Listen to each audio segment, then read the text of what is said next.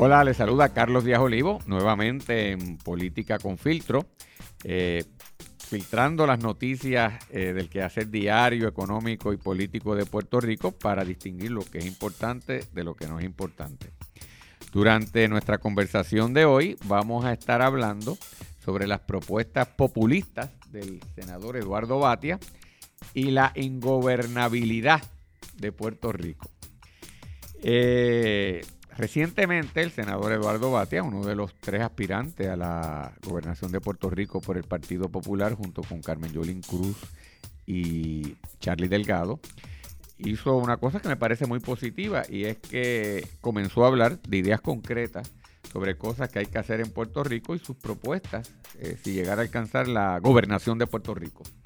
Concretamente, el senador Batia optó por una serie de medidas que básicamente van dirigidos a un concepto que se conoce como de democracia directa. Eh, esas medidas iban, repasándolas rápidamente y después vamos a aprovechar la ocasión y las discutimos en detalle, a separar la elección de los legisladores de la elección del gobernador. Eh, si un, la segunda propuesta era que si un gobernador o una candidata a gobernación no obtiene la mayoría de los votos en la, el día de las elecciones, hacer una segunda ronda entre los dos más votos que sacaron para que de ahí se escoja el ganador. También eh, reconocerle a los ciudadanos la posibilidad de tomar iniciativa para presentar propuestas para enmendar la constitución y para presentar leyes que entiendan necesarias que si la Asamblea Legislativa quiere aprobar un nuevo impuesto, una nueva contribución, tiene que presentársela al pueblo en una elección para que la apruebe. Si el gobierno va a pedir dinero prestado, que también vaya al pueblo para que lo apruebe. Que si ahora mismo algún legislador o un alcalde renuncia o muere o se incapacita en el cargo, pues que su sustituto sea seleccionado en una elección en donde participen todos los electores y no nada más los del partido por el que fue seleccionado o ella fue seleccionada. Y permitir lo que se conoce como las candidaturas coaligadas, es decir, que dos partidos se pongan de acuerdo para apoyar a un solo mismo candidato y no que cada partido tenga que presentar sus propios candidatos en las eh, elecciones. Pues esas propuestas y ese concepto de democracia directa yo decía que eran propuestas populistas. ¿Saben por qué? Porque a finales del siglo XIX en Estados Unidos y principios del siglo XX se desarrolló lo que se conoce como un movimiento populista. Nosotros ahora le hablamos de los populistas y nos viene a la mente Donald Trump, eh, Chávez, eh, Boris Johnson en, allá en la Unión eh, Británica, en, la, en Inglaterra. pero realmente en Estados Unidos a finales del siglo XIX surgió una inquietud de que en ese momento, y debemos tal vez aclarar algo, en el siglo XIX, la segunda parte es que Estados Unidos se convierte en una potencia económica mundial y comienza a surgir la empresa grande, eh, la corporación multinacional como ahora conocemos, y eran unas entidades que concentraban gran capacidad económica en sus manos. En los estados del centro de Estados Unidos y del centro hacia el oeste, surgió un gran resentimiento hacia eso y dijeron que había que reformar la política porque la política estaba corrupta y que respondía a estos grandes intereses económicos. Y entre las medidas que ellos propusieron, mire qué cosa curiosa, están algunas de las que el compañero Eduardo Batia, el senador Eduardo Batia, está hablando. Eh, la idea era devolverle el poder al pueblo porque entendían que estos corporaciones y grandes negocios tenían tanto poder que hasta compraban a los políticos y por lo tanto las leyes que aprobaban no respondían al interés del pueblo. Así que ellos decidieron devolverle el, poder al pueblo. ¿Cómo? Y de ahí que surge el concepto de democracia directa, que en vez de cualquier ley tener que ser aprobada inicialmente por la Asamblea Legislativa, que cualquier ciudadano o un grupo de ciudadanos pudiera presentar una idea para que se aprobase como ley, ese el tipo de iniciativa, o proponer enmendar la constitución por mandato directo de los ciudadanos sin intervención de, la Asamblea Legislativa y eso se llevaba a un referéndum y se aprobaba o no. De igual manera, usualmente en nuestro sistema democrático, una persona que sale electo o electa tiene cuatro años en su mandato, ya sea como legislador o como gobernador o gobernadora o presidente en los Estados Unidos. Pues ahí surge el concepto del recall, que que si usted está insatisfecho con el desempeño de ese gobernador o gobernadora o presidente, a mitad de término usted puede hacer una elección para sacarlo del puesto. La idea era darle más poder al gobierno. Pues Eduardo Batia se está haciendo uso de estas propuestas. Algunas de esas propuestas se llegaron a aprobar no a nivel de los Estados Unidos, eh, gobierno federal, pero sí a nivel de muchos estados de la Unión. Y Eduardo Batia está proponiendo hacerlo. Por eso le digo que eran propuestas populistas, porque ese movimiento que surgió en Estados Unidos a finales del siglo XIX y principio del siglo XX se llamaba inicialmente movimiento populista. Era el People Party, el Partido del Pueblo, el que los empujaba. Luego se convirtió en un movimiento progresista. Y él está básicamente haciendo eh, eco de, este, de estas propuestas. Esto ha tenido otros movimientos en Estados Unidos. En la década de los 70 del siglo pasado, en California, surgió lo que se conoció como la propuesta 13. Eso fue una propuesta que se aprueba en ese estado porque en California la gente se quejó de que el gobierno estaba aprobando muchas contribuciones, algo parecido a lo que nos ocurre aquí en Puerto Rico, y dijeron, vamos a hacer una consulta al pueblo para requerir que si se van a imponer contribuciones sobre la propiedad, el pueblo tenga que aprobarla. Es decir, que la Asamblea Legislativa de California no podía aprobar nuevas contribuciones sobre la propiedad si antes no había un voto directo del pueblo. Pues en California aprobaron eso y adoptaron además una serie de proposiciones que cada vez el pueblo era el que hacía iniciativas para eh, nuevas legislaciones y propuestas de gobierno. Eso, y aquí es que quiero traerlo a Puerto Rico, que parece simpático, porque dice, mira qué bueno que el gobierno, el pueblo es el que está decidiendo, no estamos dejando nada solo en manos de los políticos. ¿Sabe qué es lo que ha pasado?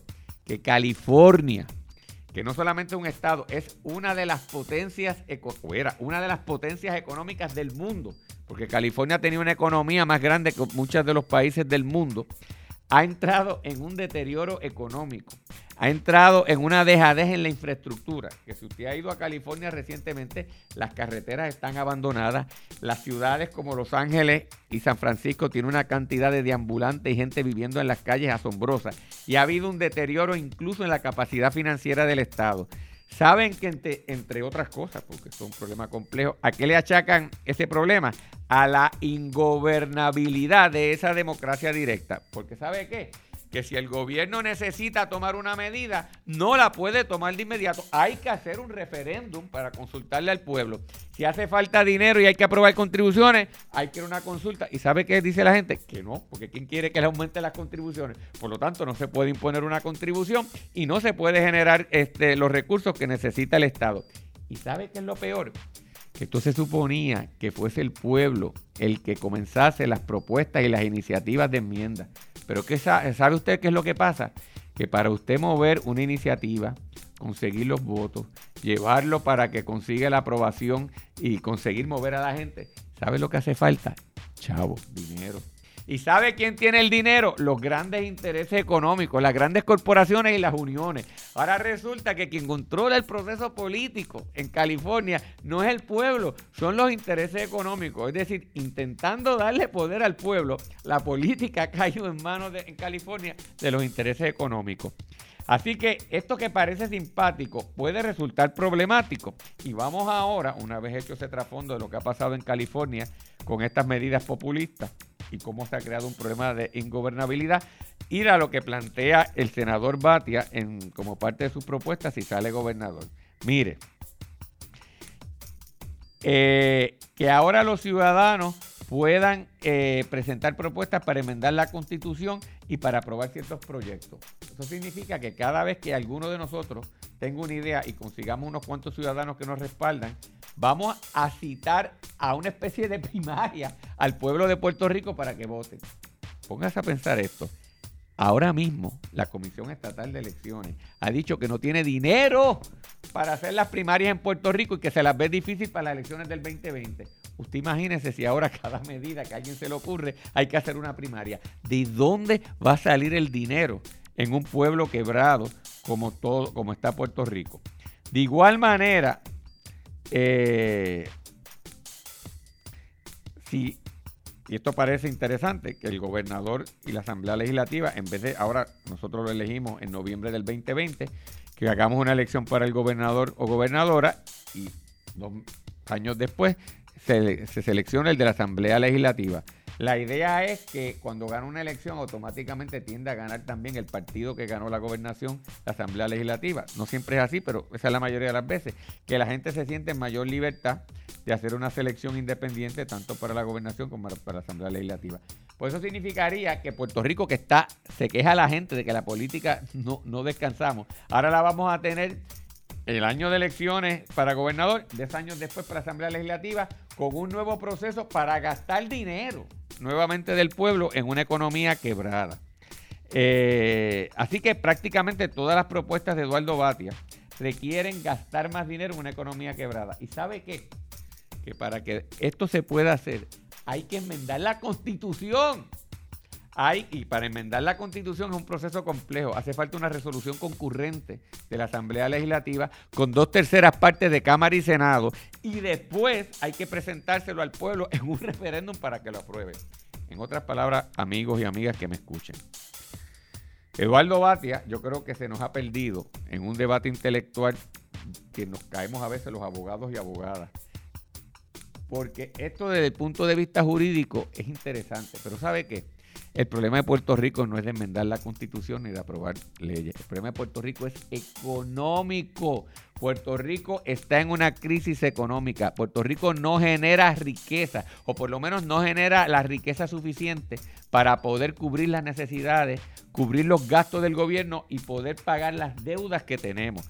La propuesta de los políticos y las políticas en Puerto Rico es cómo nosotros levantamos la economía, cómo generamos riqueza, cómo generamos productos y servicios que puedan venderse al resto del mundo y que en vez de nosotros estar comprándola a la gente en el resto del mundo, la gente del resto del mundo nos ¿Cómo salimos del atolladero económico? Y el senador Bati en su primera propuesta que presenta al país habla de enmendar la constitución. En otras palabras, podrá ser interesante este debate yo le he presentado mis objeciones, habrá gente que pueda presentar puntos positivos, pero ¿sabe qué? Esto no soluciona los problemas de fondo del país. Y ahí volvemos a uno de los grandes problemas que tenemos en Puerto Rico. Nosotros nos ponemos a hablar de 20 mil cosas y no hablamos de lo importante. Lo importante aquí nuevamente es cómo Puerto Rico sale de la crisis económica, cómo cada puertorriqueño y puertorriqueña que puede tener una idea, que quisiera montar un negocio, que quisiera montar una empresa, se siente en la capacidad, elimina los temores, elimina los miedos que tenemos y que se le ha inculcado para lanzarse a ser un promotor de actividad económica, en vez de esperar que sea el gobierno o que venga un inversionista de Estados Unidos y monte la cosa aquí. Pero ¿sabe qué? Para eso hay que empezar a cambiar la discusión del debate, hay que hablar de los aspectos económicos, hay que enseñarle al pueblo las reglas de la economía, hay que cambiar la dinámica de lo que estamos hablando. Y hablando de enmendar la constitución y crear propuestas populistas, me perdona, senador Eduardo Batia, yo sé que usted es una persona seria, la respetamos. Y estas cosas, pues sí, se han discutido en otros sitios, pero se discuten en economías adelantadas, economías que están solventadas e incluso en las que están solventadas y le han puesto han creado problemas económicos como día en California. Así que mis amigos y amigas, creo que es eh, qué bueno eh, que el senador Bate ha presentado propuestas, porque hasta ahora, teniendo el Partido Popular tres candidatos, nadie estaba hablando de propuestas. Bienvenidas a estas propuestas, pero yo quisiera oír en el Partido Popular, y lo mismo aplica a Pedro Pierluisi y a Wanda Vázquez en el Partido Nuevo Progresista, que me hablen de las propuestas económicas. ¿Qué hacer para cambiar la situación económica del país, para que Puerto Rico pueda salir de la situación en la que está, que los puertorriqueños y las puertorriqueñas no se tengan que ir de Puerto Rico, que se puedan quedar aquí, que vivamos en un país de oportunidades y que desde el punto de vista político, si queremos ser Estado y nos decidimos ser Estado, que estemos en condición económica de que nos respeten y nos admitan en la Unión. Y si alguna vez eh, la alternativa es la independencia, que seamos un país en, en capacidad económica para poder vivir soberano e independiente. Así que amigos y amigas, hemos llegado a la parte final de Política con Filtro.